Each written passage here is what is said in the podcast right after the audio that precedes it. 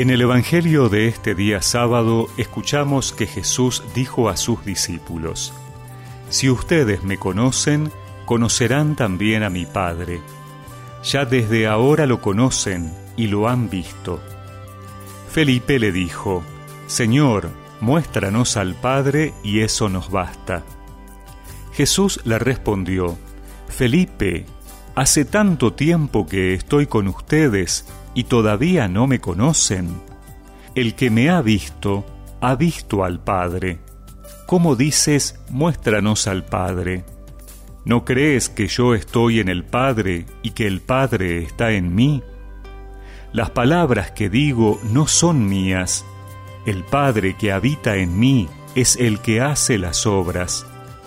Créanme, yo estoy en el Padre y el Padre está en mí créanlo al menos por las obras.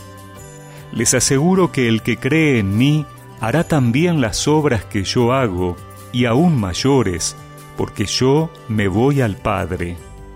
Y yo haré todo lo que ustedes pidan en mi nombre, para que el Padre sea glorificado en el Hijo.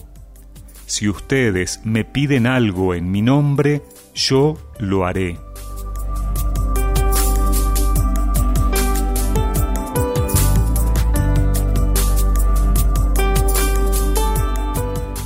Volvemos a escuchar este Evangelio que fue proclamado en la fiesta de los apóstoles Santiago y Felipe.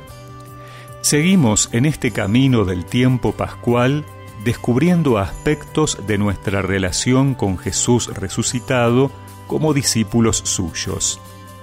Esa relación implica llegar a conocerlo, un conocimiento que en la Biblia no se refiere tanto a un saber intelectual o de datos sobre Jesús, sino a esa relación profunda que hace que uno pueda sentir con la otra persona y asimilarse a ella.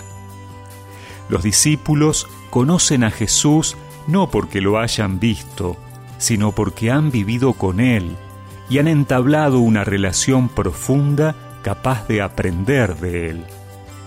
Alguien que ha estudiado mucho sobre Dios puede saber mucho de Él, pero tal vez no llega a conocerlo realmente. El aprender sobre alguien tiene que ser un camino para profundizar nuestra relación. De lo contrario, queda en un dato, como quien estudia la biografía de una persona. Jesús y el Padre son una sola cosa. Por eso, conocer a Jesús es conocer al Padre. Creer en Jesús es creer en el Padre. Y si tenemos alguna duda de ello, el Señor nos dice que miremos sus obras, obras que también nosotros, como enviados suyos, podemos hacer para que otros crean en Él.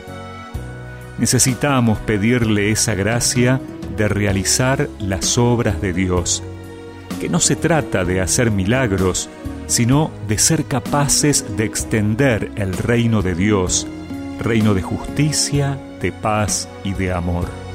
Todo lo puedo en tu nombre, Jesús.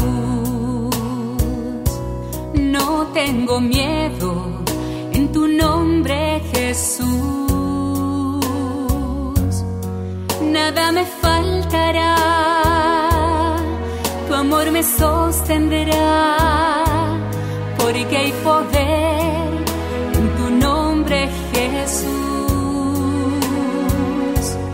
Y recemos juntos esta oración. Señor, en tu nombre te pido poder hacer tus obras para gloria de Dios. Amén. Y que la bendición de Dios Todopoderoso, del Padre, del Hijo y del Espíritu Santo los acompañe siempre amor me sostendrá.